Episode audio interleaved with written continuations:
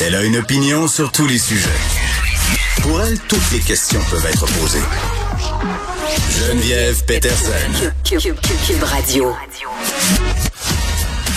Salut tout le monde, bienvenue à l'émission Bon lundi. Et qu'est-ce qu'on célèbre aujourd'hui?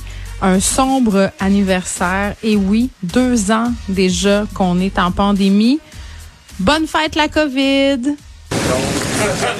Chris, bonne fête, euh, gros. Si je suis bien content d'être venu à ton party.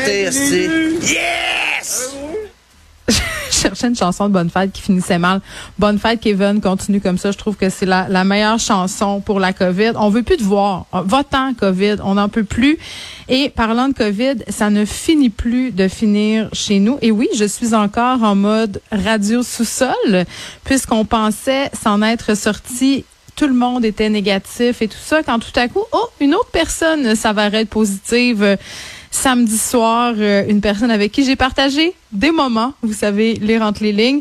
Donc, euh, me voici, me voilà, sans symptômes, à part peut-être un petit nez qui coule un peu, mais rendu là, je me demande si je somatise. Je suis tellement à l'affût de mes symptômes, puis tout le monde qui vit cette situation-là m'ont dit que c'était ça qui se passait. Là, je sais pas pour vous, mais on dirait que quand quelqu'un autour de nous à la COVID, on est hyper vigilant, on, on s'hallucine presque des symptômes. Donc, c'est ça, pour protéger les gens avec qui je travaille j'ai décidé de rester à la maison parce que je vous rappelle que on est dans un assouplissement des mesures. C'est la fin du masque obligatoire dans les milieux de travail aujourd'hui.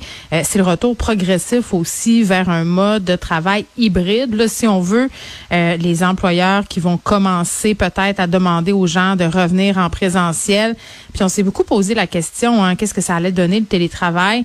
Euh, ça fait de longs mois que les gens l'expérimentent. On a eu une lune de miel avec le télétravail. Je pense que tout le monde y a trouvé son compte, les employés, euh, puis les employeurs aussi dans une certaine mesure parce que bon, on est euh, dans une économie de frais de gestion absolument incroyable. Là, je parle euh, entre autres des frais de locaux, des frais de téléphone et tout ça. Il y a bien des entreprises qui ont cassé leur bail, comme on dit, et qui désormais vont louer des espèces de locaux temporaires où les employés pourront se réunir plusieurs fois par semaine. Puis c'est ça qu'il va falloir regarder.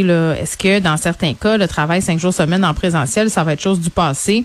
Moi, j'ai l'impression qu'on est devant un nouveau monde du travail en ce moment et que là, on va être dans une recherche d'équilibre, c'est-à-dire les gens qui sont déménagés ailleurs, euh, les gens qui ont acheté des chalets et qui ont vendu leur maison, qui habitent désormais euh, loin des grands centres, euh, trouveront leur air d'aller ou pas. Tu parce que à un moment donné, je le disais, lune de miel. Après la lune de miel, qu'est-ce qu'il y a? Hmm?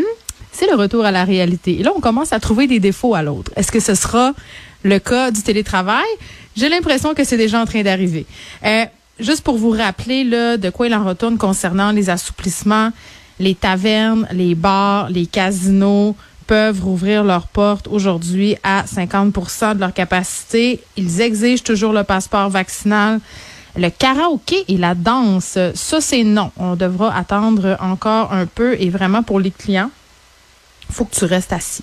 Il y a une limite de 10 personnes de trois résidences différentes. Donc, c'est quand même encadré.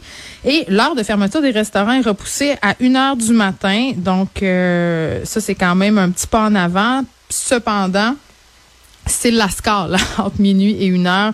On arrête de vendre la boisson à minuit. Bon, on sait qu'il y a des établissements où on est assez lousse sur l'application des règlements.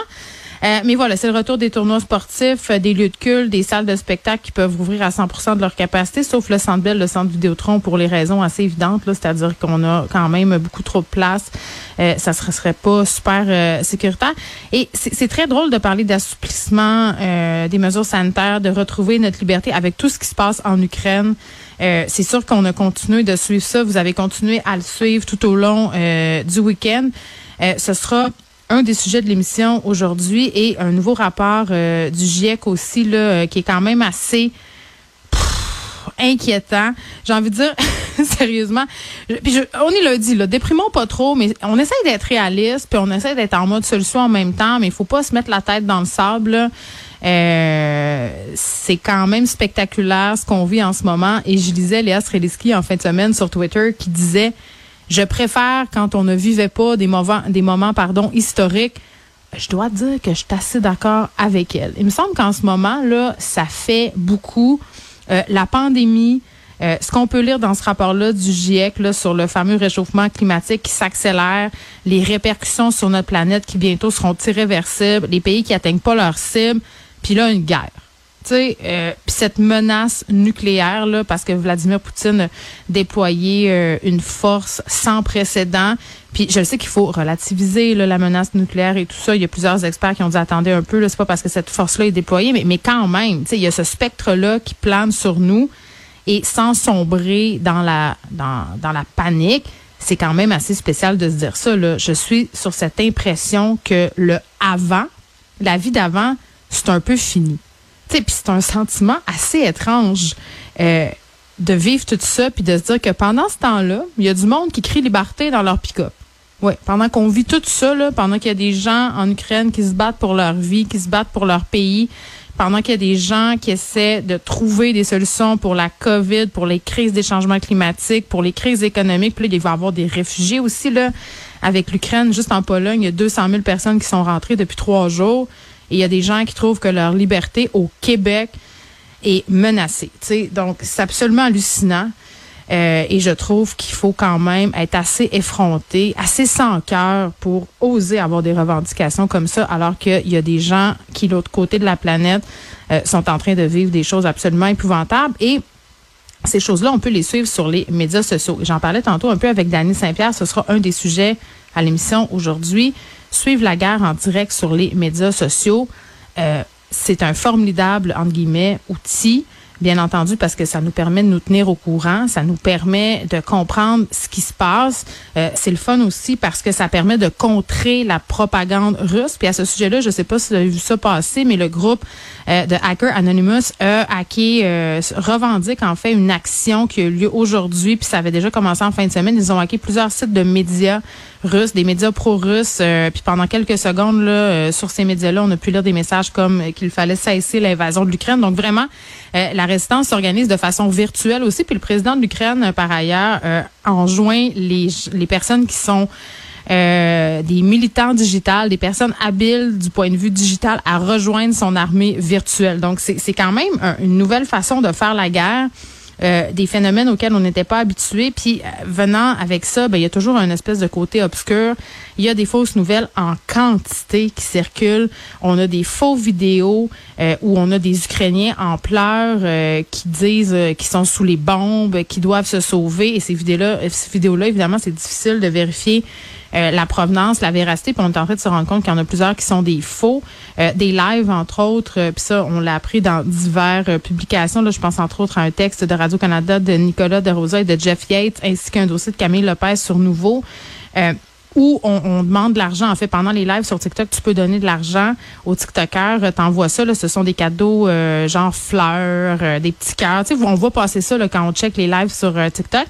Et ces cadeaux-là se matérialisent en argent américain pour les TikTokers. TikTokers pardon. Donc, vous avez compris, là, c'est la, la, la, la plage euh, est là pour que les fraudeurs euh, s'en emparent. Et, et vraiment, TikTok a une importance quand même assez prépondérante dans le conflit qui oppose la Russie à l'Ukraine. Dès le départ, là, quand même, euh, c'est à l'aide des gens qui sont sur TikTok qu'on a pu comprendre qu'il était en train de se passer quelque chose. Donc, ça n'a pas juste du mauvais. Là. Il y des citoyens russes qui avaient constaté qu'il y avait des chars d'assaut, euh, qui avaient diffusé des images sur TikTok, des chars d'assaut à la frontière, euh, tellement que certains utilisateurs avaient appelé ça Tank.